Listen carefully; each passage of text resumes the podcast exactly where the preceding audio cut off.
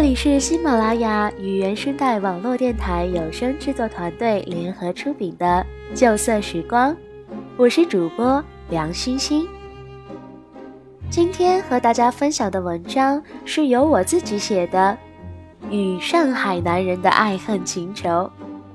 我将讲述一个发生在我自己身上关于南北文化差异的爱情故事。上海男人是不能单纯的用小男人或者大男人来总结的，他们一方面传统保守。儒雅的外表下，多也是大男子主义，讲求自己的女人要三从四德；另一方面呢，又很先进，像西方人一样，在经济和事业上男女平等。最后，还有他们独树一帜的理智客观，以及那不能称之为小气抠门型的精打细算。所以，身为北方女人，你若是想趟这滩浑水啊！不先了解透了什么叫南北文化差异，还真有可能亲手毁掉了这份爱情。直到我真正的和一个上海男人在一起之前，印象中的上海男人都是一副优雅时髦、从容细腻、西装革履、修身体面的派头。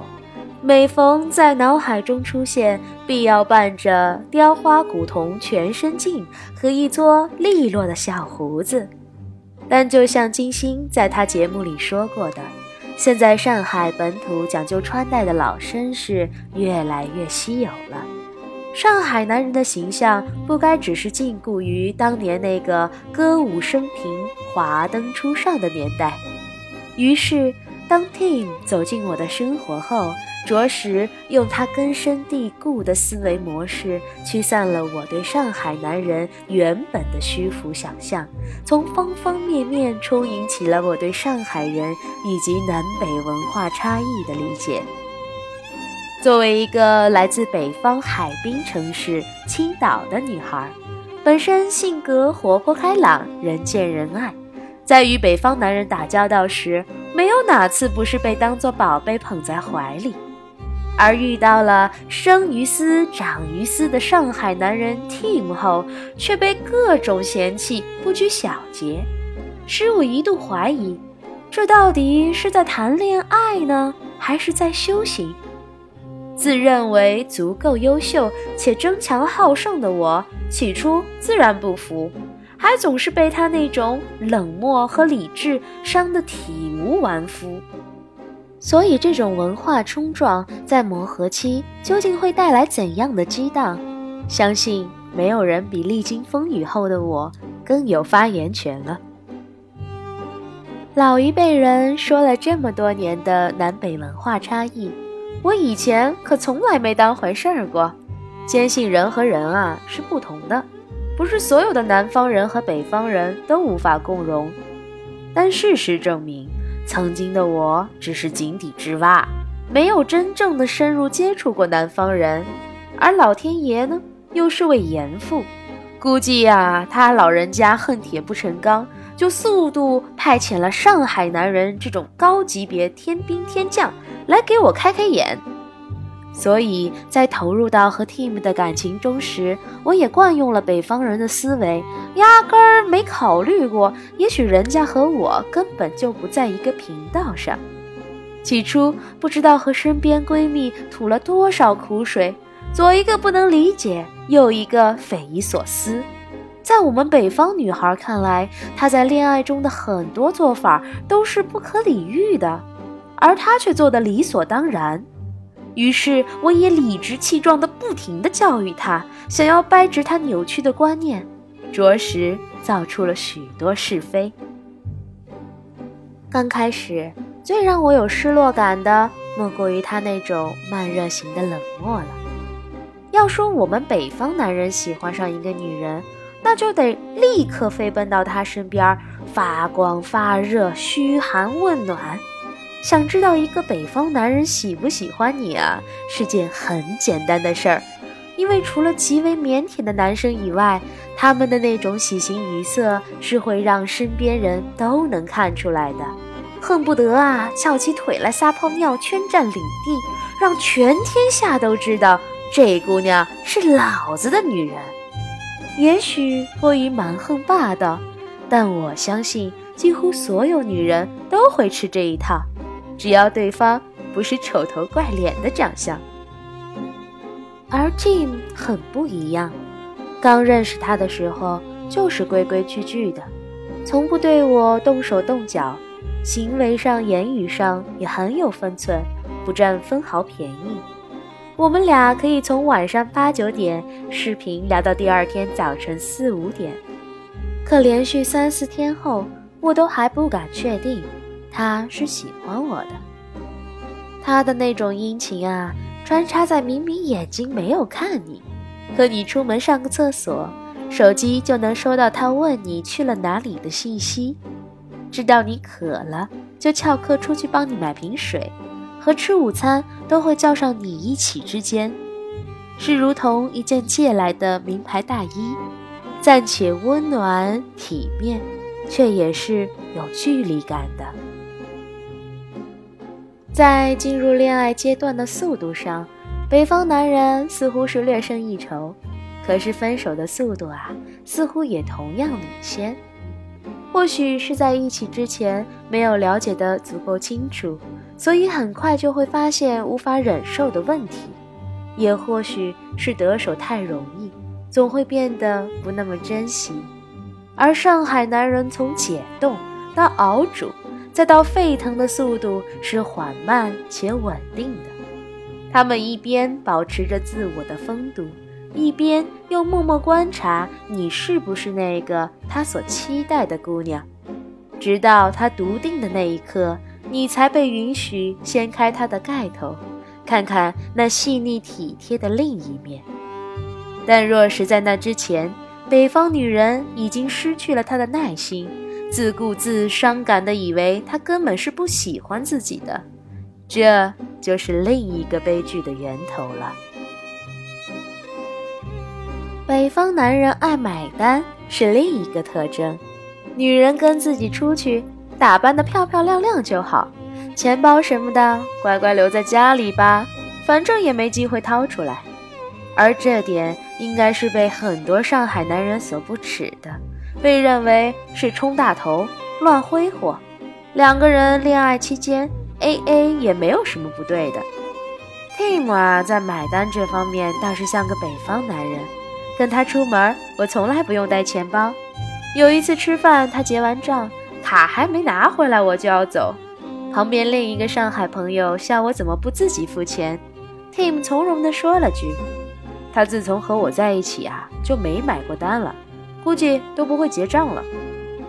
我当时笑逐颜开，心里乐开了花。哪个女人不喜欢男人这样宠自己呢？我本身啊是个没有金钱观念的人，人生中很多事在我眼里都高于钱的价值。习惯了北方男人的大包大揽，若 Tim 真是个生活中也斤斤计较的人，这日子我可真是没法过下去的。上海人呢，也不是有多精明，只是根深蒂固的自扫门前雪思维，让他们显得小家子气，不愿意白拿别人的，也不愿意白给别人什么。北方男人也许懒得计较，借钱还钱的也不好意思讲明期限和后果，就凭空多了许多冤头账。但你啊，要是敢跟上海人开口借钱，那借了就得按期还。如果没还，那就是太不懂路数，是绝对混不下去的。所以这种斤斤计较，反而是给自己省了许多麻烦。很多话讲在前头，说个明白，别到时候掰扯不清。北方男人对自己的女人，那是有一百花一百，为了哄女朋友，吃了上顿没下顿，饿死也愿意。上海男人则不同啦。我有钱就罢了，要是我自己还没着落不够花呢，你还让我花钱，就太刻薄了。这种女人啊，我可要不得。Tim 当然也有他精打细算的一面，而那一面在我看来，若拿来跟别人比较，可能有些怅然若失，但又不能算作是抠门儿，偶尔还会令我升起些许敬意，觉得男人就该如此理财。比如，他总是严格的制定好自己每个月每一个项目上的开支，多少钱分配在我俩出门吃饭逛街，多少钱是固定账单结算，多少钱是储蓄。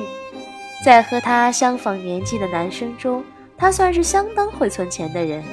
他总是说，毕竟自己在美国混，没有那么多家人朋友的随时接应，多存钱也是以防万一。曾经我觉得男人的体贴，就体现在当他知道你想要一件东西时，默不作声就给你买了。而如今，Tim 对生活的这种谨慎，也影响到了我。让我自然谅解了没有平日里充满惊喜和浪漫的小礼物，也谅解了不张口问他要，他也不会主动买给你的那种能省则省。况且很多时候，我想要的很多东西都是心血来潮，而要求他给买的，无非也就是在乎个纪念意义。如今满大街富二代的社会风气引导下，男人送女人名贵奢侈品，仿佛成了天经地义。但回头看曾经最质朴的爱情，在很多年轻人还没有积蓄和事业的时候，一朵乡野中采来的小花，也足以令爱人们春风荡漾。所以看清本质后，关于男人到底抠不抠？无论是北方还是南方，我建议姑娘们等到男人真正有了事业，有了自己的积蓄，给你花的都是自己挣的钱，而且有多少就愿意花多少的时候，再来下定论吧。上海男人对自己女人的好坏，又有着另一种可以说是小家子气。也可以说是苛求公平的精打细算，也就是说，我不能白白对你好，得是你也对我很好，那我估量一下，再抛给你个差不多的好。你要是成天一副吹胡子瞪眼、冲我发脾气的臭脸，那我也肯定不会热脸贴你的冷屁股。而北方男人则不同了。我允许你撒娇，我允许你生气，我允许你被别的男人眼馋，这才能体现出我的存在感。但我没保证过自己可以一直忍受这一切。在这一点上，我一开始犯了很严重的错误。当时 Tim 还处于慢热期，平日里对我还有些冷冰冰的。享受惯了北方男人的热情猛攻，我哪受得了这般待遇啊？当时就满脑子幺蛾子乱飞，整天和这个男人吃个饭，和那个男人去看个电影。事实上没越轨，但在 Tim 面前故意把话说得很暧昧，就像引起他的醋意，对我稍微重视一点。一开始啊，他还不满地斥责我几句，后来渐渐的反而放手不管，自己也出去潇洒了。我当时哪能明白，这就是上海男人的不同，只当是他对我本身就没有感情。现在回想起来，当时自己还真是过分，生生的践踏着这株刚刚发芽的爱情小苗子，亲手把 Tim 推向了离自己更远的彼岸。好在，也许我们注定是欢喜冤家，经过了几次大起大落。最终还是挺了过来，也可以说，最终我明白了，让他更爱我的方法，不是整天惹麻烦让他牵挂我，不是像让北方男人那样有一种肩负起照顾女人的责任来满足他们的大男子主义，而是学会照顾好自己，也照顾好他，从另一种方面来满足他的大男子主义，那就是他带出去的这个女人。是足够优秀的。说到优秀，上海人家必定是讲究门当户对的。即使没有门当户对，那儿子要娶进门的媳妇也必须是过人一等。北方人家也会讲究，但多是大户人家才会立规矩，普通市民老百姓则是本着能好好过日子就成。而上海蓬勃发展的经济并未带走其走街串巷的市井传统，特别是邻里间李家长张家短的口舌攀比，所以媳妇要是娶得不好，这摆明了是要被戳脊梁骨。Tim 平时对我挑三拣四，很多时候我都会不屑一顾地反驳，只有当他拿出“你这样做要是在我家早被骂死了”这种金顶名言。我才会收声，乖乖按照她教的做。上海婆婆也不是有多蛮横，毕竟本身就把女人做到了极致。俗话说“己所不欲，勿施于人”，可是自己既然已经做到的事，好像要求媳妇也照做，就没什么不妥。说到这里，曾经疯传的上海男人怕老婆啊，疼老婆啊。其实也是有另一个原因在，那就是曾经的上海女人也是细腻优秀、独领风骚，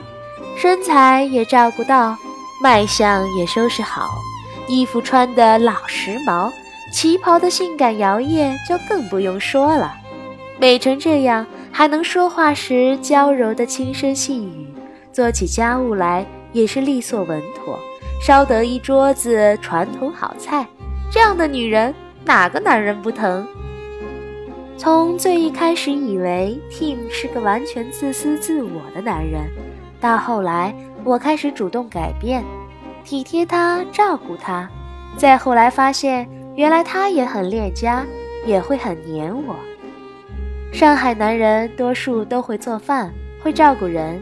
但这又回到了之前说过的，他也是要看你是如何对待他的。北方男人可以不惜回报的对你好，但这好要是给到了厌倦的那一天，他也可以不惜往日情分的迅速收回，而直到那一天，你也许还不知道是为何会被休掉的。所以我时常在想，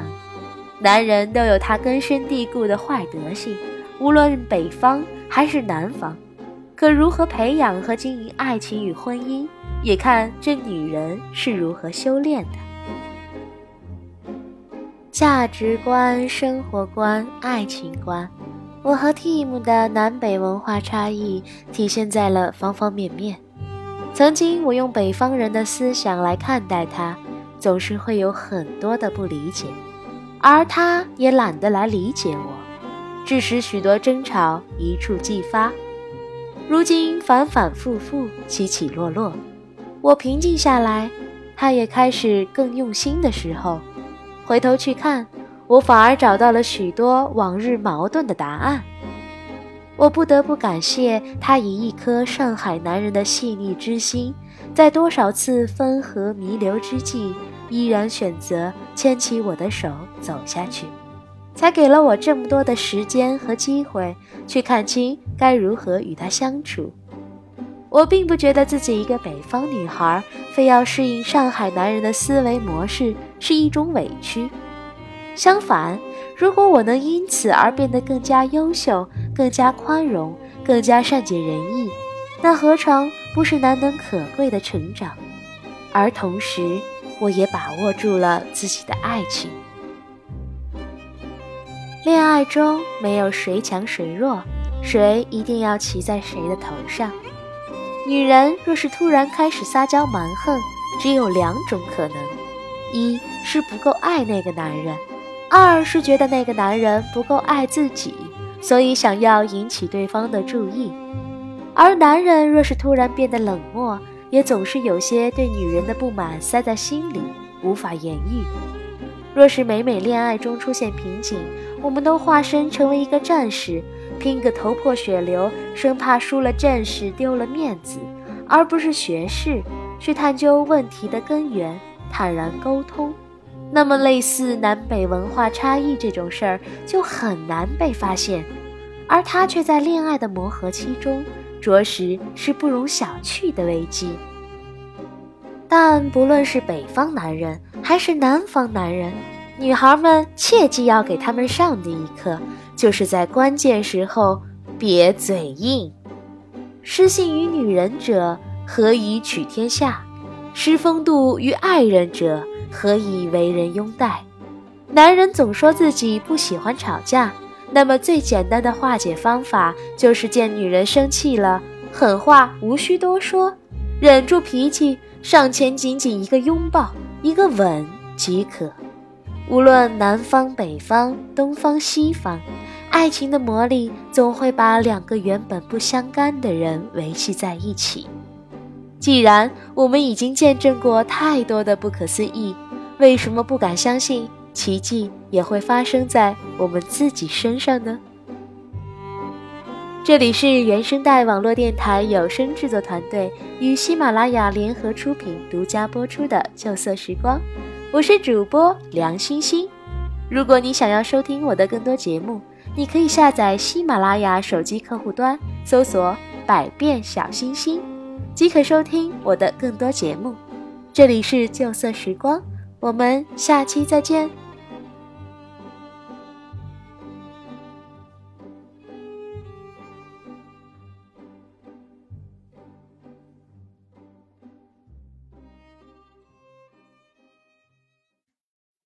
马拉雅，听我想听。